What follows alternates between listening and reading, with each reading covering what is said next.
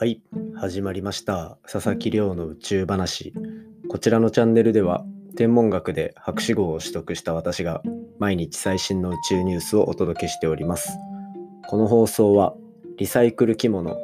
呉服の菊屋さんの提供でお送りしております。呉服の菊屋さん、どうもありがとうございます。冒頭で読んでるこちらのスポンサー枠についてはですね、オンラインショップ天文屋で販売しております。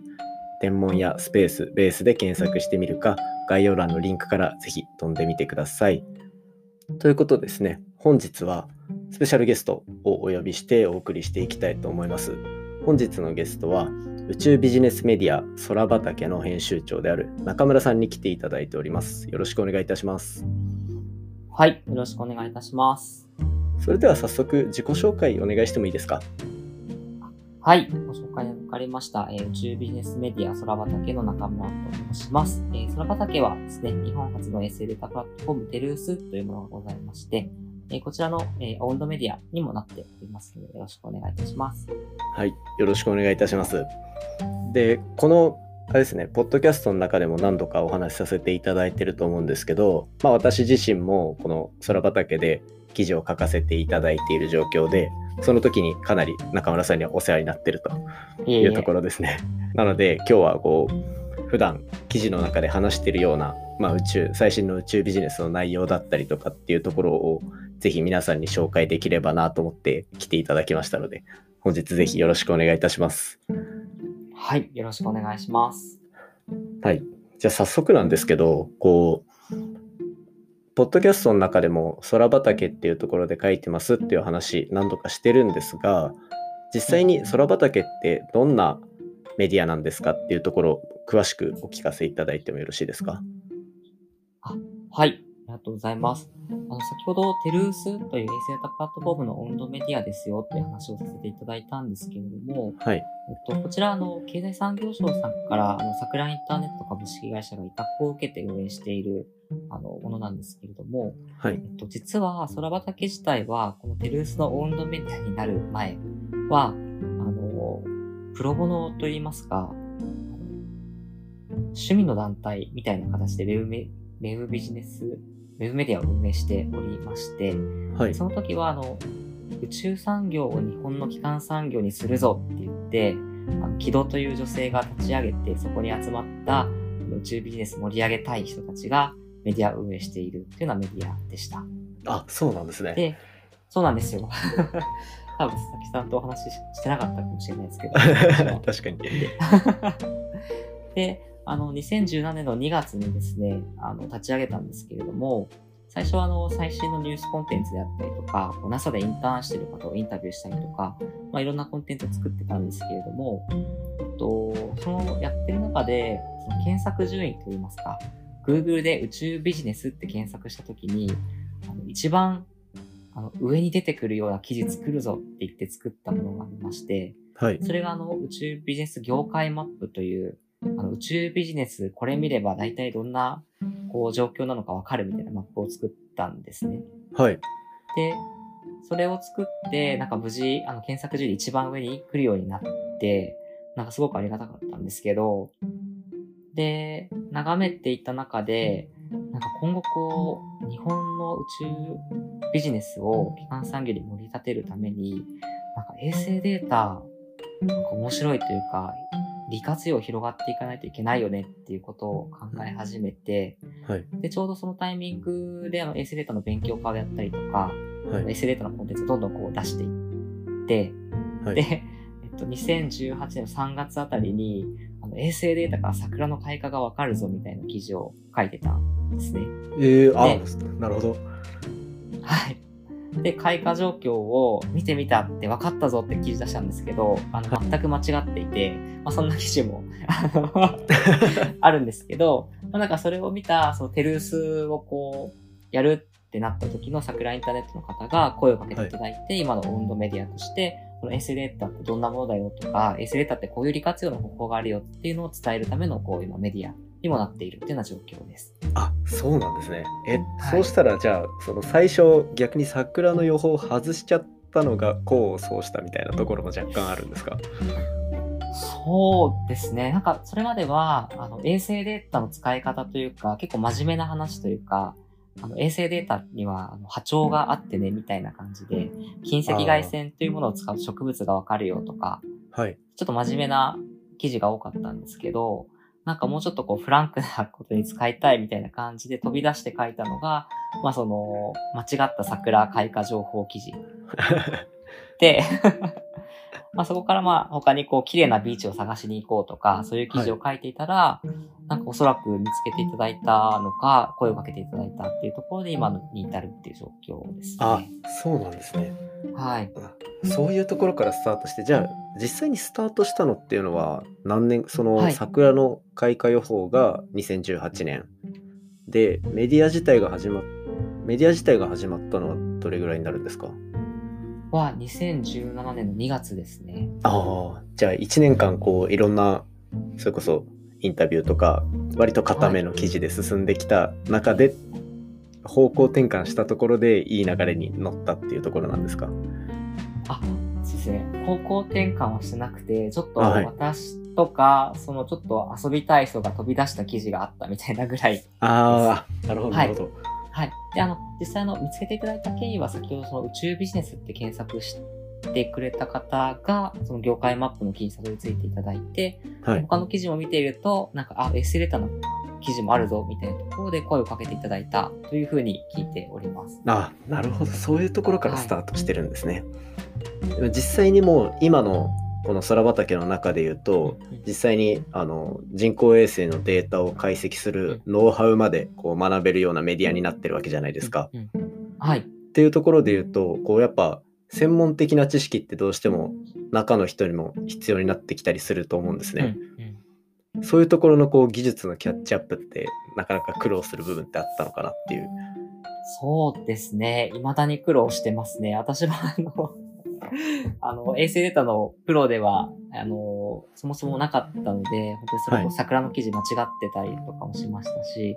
でそのあたりは本当にこう、テルースの温度メディアになれてありがたかったなっていうところが、はい。そのレステ、レステックさんっていう、その地球観測衛星にすごく詳しい、あの、ところがありまして、そこの,、はい。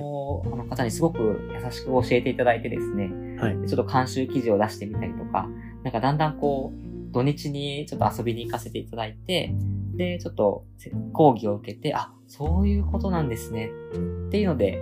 あの、記事に起こしたものを公開しているって状態なので、基本的に私たちの公開スタイルは学び、自分たちも学びながら出すっていうのでやってます。ああ、それ、自分もこのポッドキャスト始めた時って、あの自分の研究内容を頭の中で整理したり、あとはこう毎日読む論文をどうにかしてアウトプットしながら自分の中に取り込みたいっていうところで始めてるので、うんこのポッドキャストも。やっぱりこう、はい。中の人がどれだけ楽しんで勉強してるかでだいぶこうんう発信内容って変わってきますよね。あ、そうですね。本当にそれはすごく思いますね。っぱ興味がないと楽しく記事書けないですし、何が面白いかみたいなところも伝えようがないっていうところもありますしね。だそのそういう点で見るとやっぱりこう私個人的になんですけどこの空畑のはい。記事のこの温度感ってすごい好きで、あ、ありがとうございます。やっぱり、はい、さっきこう話していただいたみたいなこう自分が学んで感動した部分がすごい伝わるようなあの書き方だったり、あとはイラストもあったりするじゃないですか。はそういうところで、やっぱ全く人工衛星のデータ触ったことないっていう状況からもすごいとっつきやすいあのはいうん。い第一歩目にはすごいいい立ち位置のメディアだなとなんかすごい偉そうな言い方になっちゃっててあれなんですけどあ、いえいえ。いや、すごくそう言っていただけるとありがたいです。あの、本当に私たちも学びながら書いているので、あの、たまにこう、楽すぎるっていう形で怒られることもやっぱりあるんです。まあね、ちょっとそのあたりも、あの、真摯にご意見いただきながら、あの、運営しているメディアでございます。あその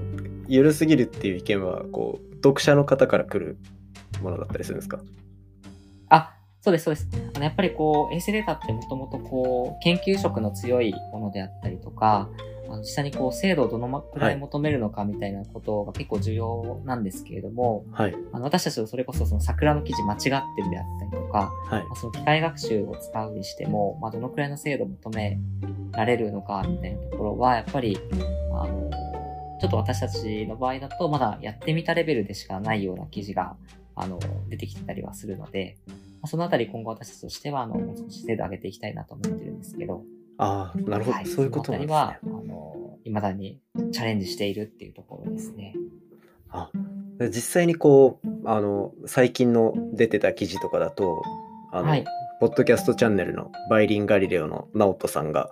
はい、はい。あの参加してた記事もあったと思うん音声ですけど探し、はい。はいあれもすごい面白いですよね。人工衛星のデータを使って温泉が掘れそうなところを探す、い。うん、うん。そうですね。ありがとうございます。あれ？やそうです。あれ実際自分がこう書き始めて、あれですよね。こう打ち合わせの中で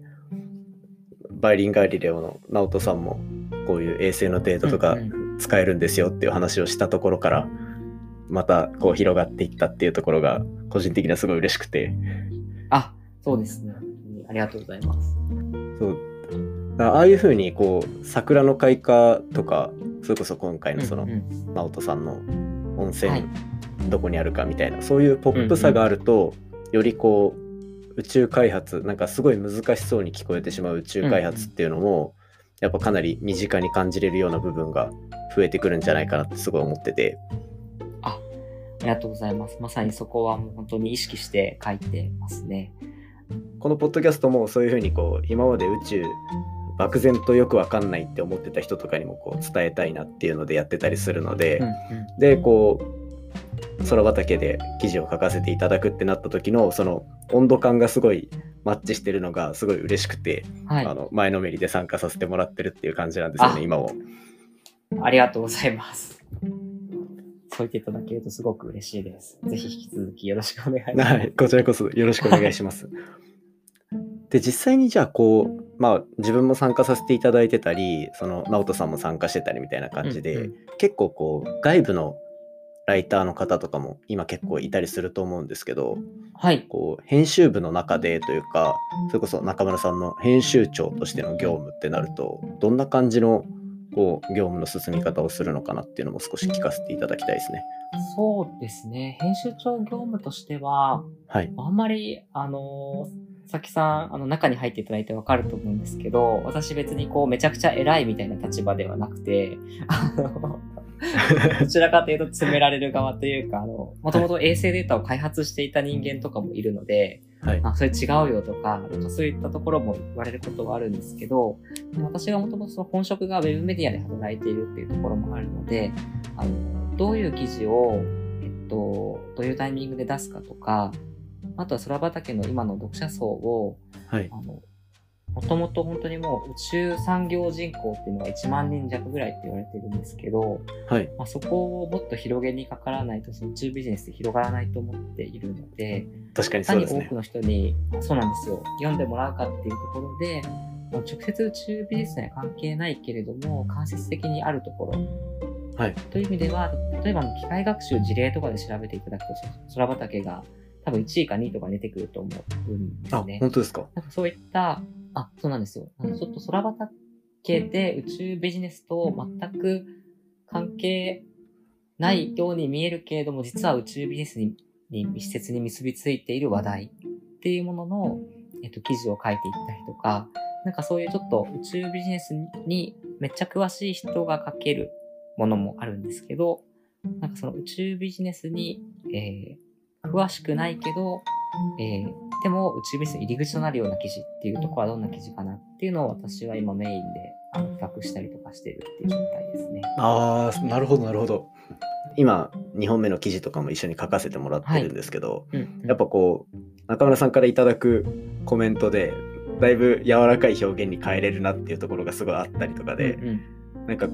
個人的にもやっぱポッドキャストとかやりながらこう噛み砕く説明の仕方をしようとはしてるもののどうしても自分の中のこう常識的に考えてしまってる宇宙の部分をうまくこう解きほぐしてくれる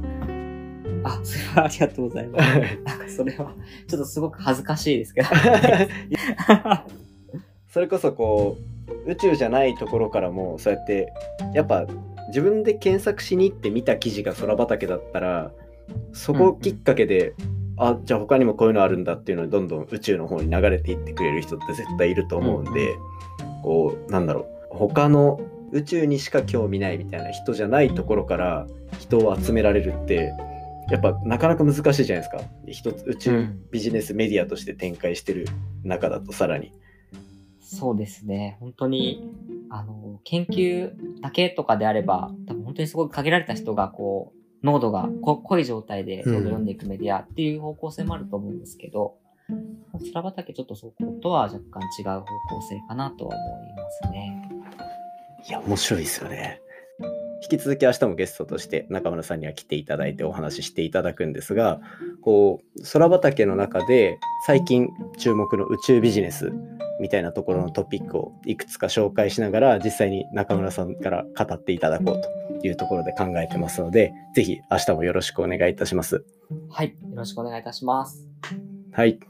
それでは今回の話も面白いなと思ったらお手元のポッドキャストアプリでフォロー、サブスクライブよろしくお願いいたします。番組の感想や宇宙に関する質問については Twitter で募集しております。ハッシュタグ宇宙話、宇宙が漢字で話がひらがなになっておりますので、じゃんじゃんつぶやいていただけると嬉しいです。それでは明日も引き続きよろしくお願いいたします。さようなら。